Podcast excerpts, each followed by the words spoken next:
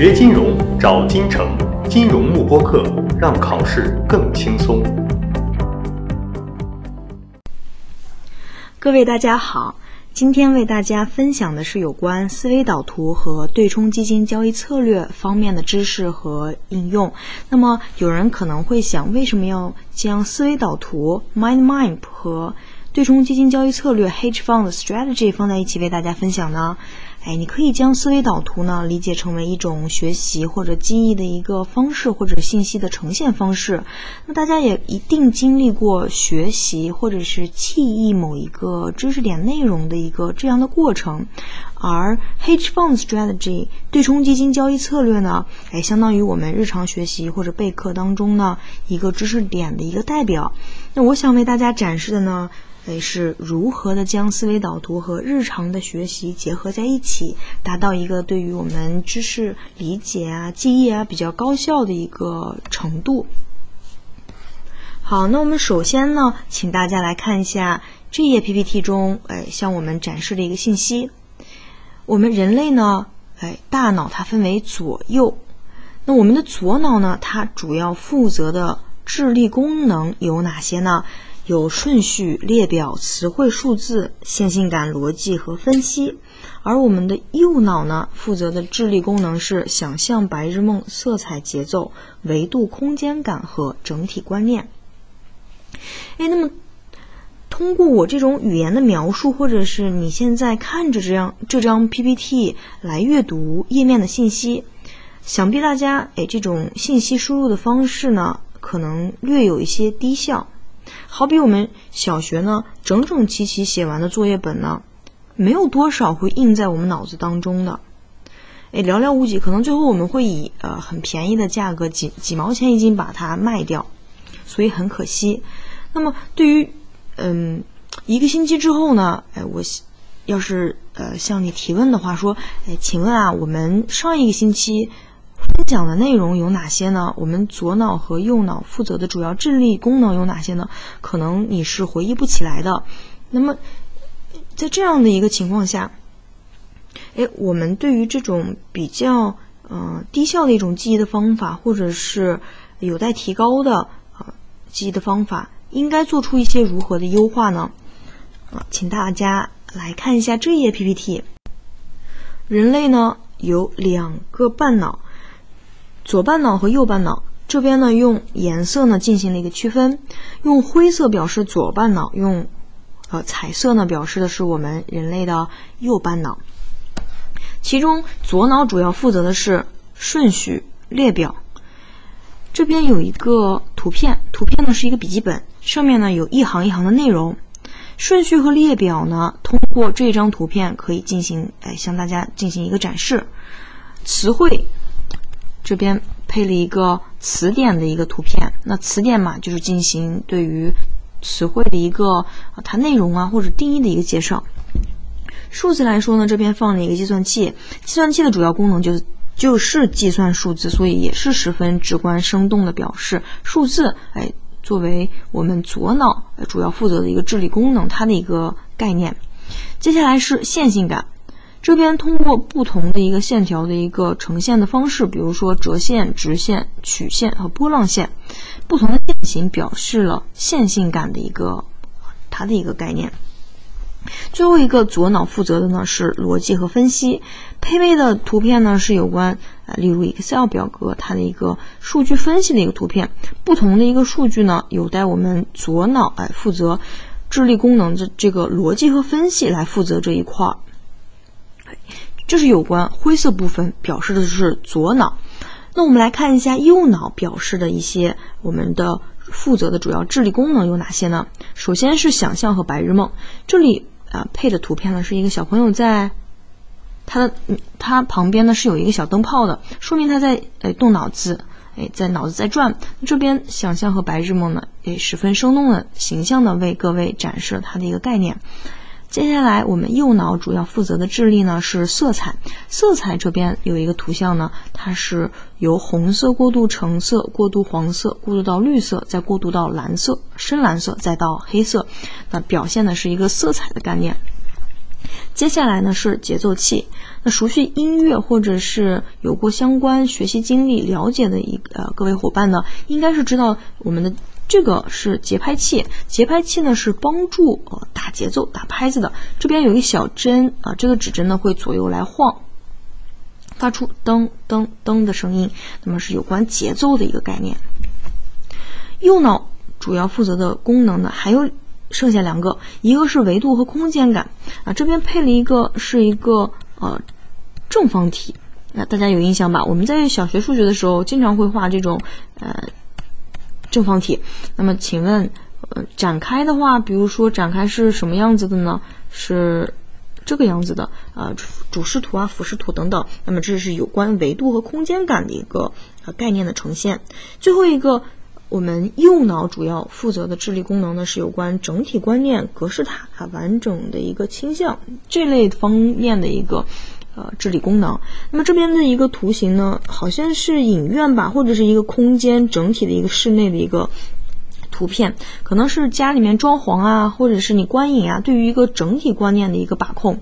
嗯，这是我们右脑所负责的主要智力功能的一些介绍。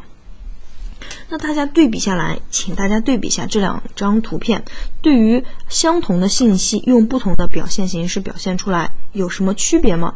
呃，在我们进行记忆或者学习，或者是了解我们大脑呃主要负责智力功能的时候，是否有一些区别呢？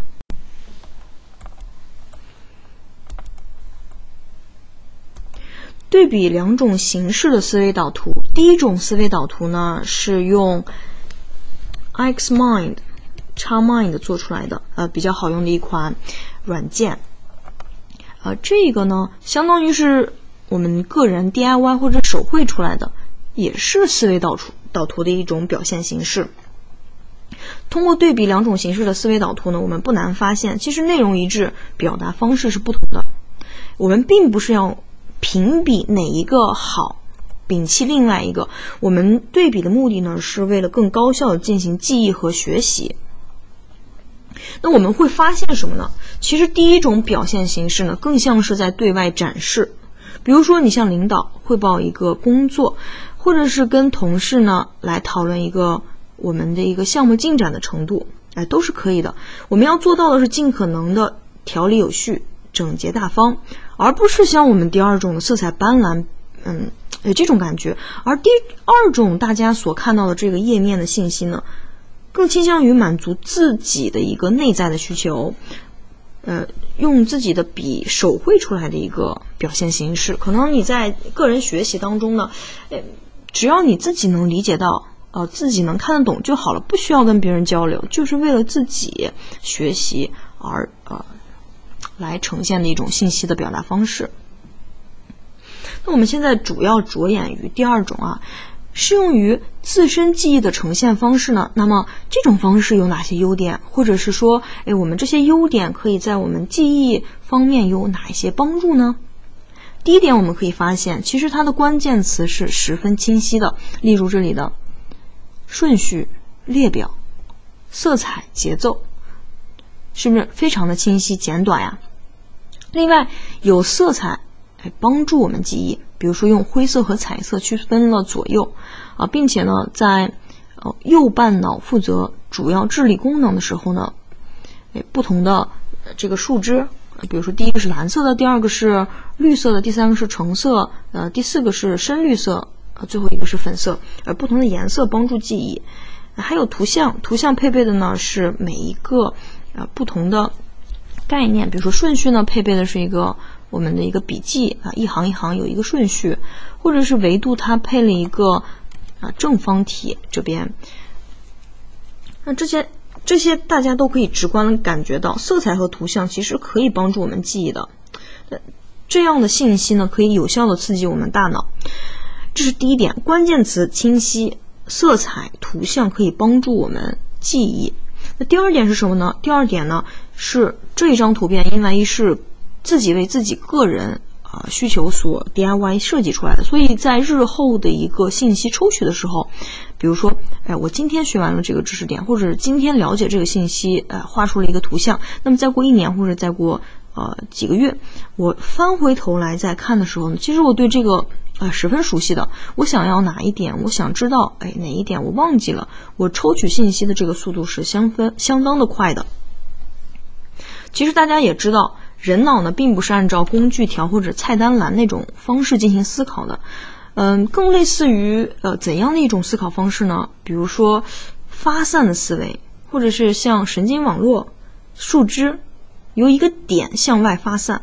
好比我现在给你抛出一个词啊，呃，大家想象一下，产品研发部周琦，请问你的脑海里浮现出的是什么呢？哎，是不是周琦老师这个人的一个非常生动的图像啊？哎，可能有的人脑脑海里呢，他想象到，哎，我们启哥上下班会戴一顶非常酷炫，但是又有一点点可爱的帽子。或许有的人的脑呃脑海中呢会想到，哎，我们齐哥是骑着电驴上下班的，可能哎飞驰而过的一刹那间留在了他的脑海当中。又或者是我们呃周琦老师在课堂上呢。非常严谨的教学，但又不失幽默风趣，这些呢，往往都是比较生动啊一个图像，在你的大脑脑海中可以浮现出来的，肯定不会是什么呀？不会是周琦老师简历上那些条条框框，哎，像列表一样，或者是语言描述那种十分长的句子，不可能是这样的，对吧？所以通过这个例子。呃，我们可以了解一下思维导图它是什么呢？借用一句我们世界大脑先生东尼伯赞的话来向大家呃表述一下，我们思维导图它指的是什么呢？其实很简单，思维导图就是用图表表示出来发散性的思维，就是类似我们当下这页 PPT 所展示的一个信息。好，那么请大家看一下，哎，我们这张 PPT。请问，如果我的笔记以上下两种方式呈现的话，这样的笔记好不好呀？其实我这边已经写出了啊三个关键词：比较混乱、单调、无序。其实这两种啊，呃，我们上半部分这种笔记形式呢是比较散乱的，比较散乱的。那么下面这一种类似蜘蛛网的，其实呃。你可能傍晚下班，心情也不是很舒畅。你看到这种比较密的、混乱的、单调的这种无序的笔记，可能你的心情也不会很好。所以这两种形式的笔记呢，诶，我们一般来说呢是不太好的，不太建议我们自己去以这种形式来记笔记，或者是帮助我们提高效这个记忆的效率的。那么如何做一个优化呢？我们来看一下。如果我们想表达一个一个非常不开心的下午这句话来说呢，诶，我们怎么做一个优化呢？从上往下呢是一个优化的一个过程。首先，我想表示一个非常不开心的下午。那么第一步呢，可以先把这个句子拆分成不同的三个词。非常不开心下午三个词。第二步呢，哎，我们可以将这三个词呢。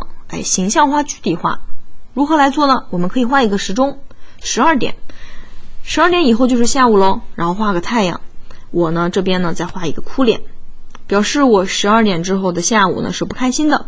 这里有补充了几点原因，比如说，哎，我病了，或者是我家人病了，或者我项目谈失败了，我需要重新做 PPT，或者是我某一个嗯。嗯，什么事情就不太好了，不是很顺利，或者我用电话的时候，我对方挂了我的一个电话，或者是打了打了电话，我电话就没声音了，坏了，这都是有可能成为我不开心的一个原因的吧。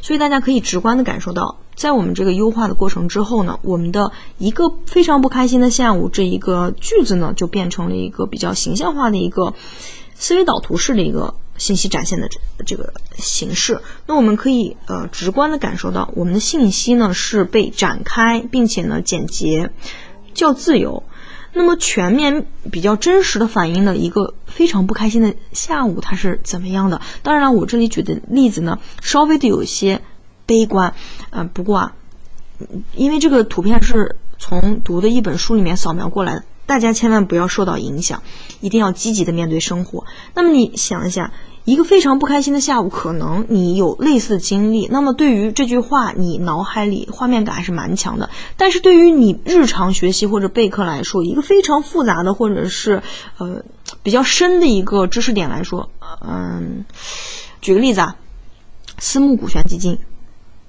你一听这个词，你就可能没有接触过。那如果我再表述一下私募股权基金它的一个对冲交易的策略呢，是涉及 GPLP 非常长的一个句子。你如果把这句话记在你的笔记当中，是不是给你无形之中增添了负担？那你日后进行复习的话，你会花大量的时间读这个句子，然后进行一个重复的学习和信息的提取，这是非常不可取的。那么我们建议什么呢？将比较长的句子选取关键词，并且让它真实啊，信息的提取的一个效率较高。好，这是有关我们笔记优化的一个过程。那我们接下来展示一下啊，就是我们学习一个知识点之后，结合思维导图如何来做笔记，来方便日后的一个复盘。那这里我们选取的一个知识点呢，它就是对冲基金的一个交易策略，HF 表示的 Hedge Fund，对冲基金。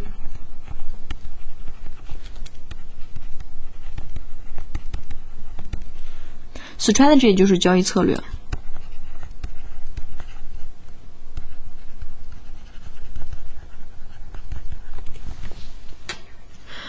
呃，大家所看到的这一页笔记呢，相当于一个 notes 吧，是我们一九一二届 CFA 一级非常优秀的一位学员呢，在最美笔记评选当中呢。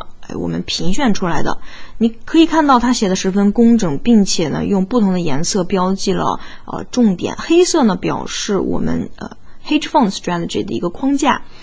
对于 hedge fund strategy 呢，它分为了四类，一二三四，并且对于这四类呢，它给出了例子。它用呃非黑色，也就是蓝色表示一些一个。例子，或者是对于这一个策略的一个解析吧，相当于是。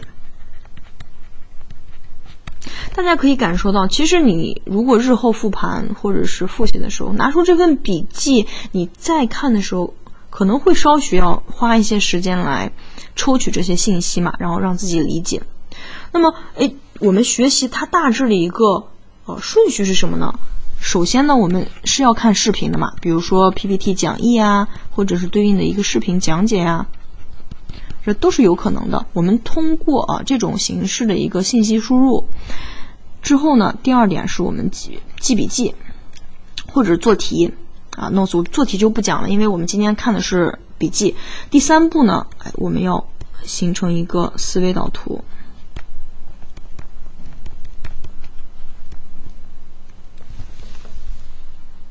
当然了，我们这边哎，给大家展示的是我们比较优秀的一个笔记的一个它的一个呈现方式。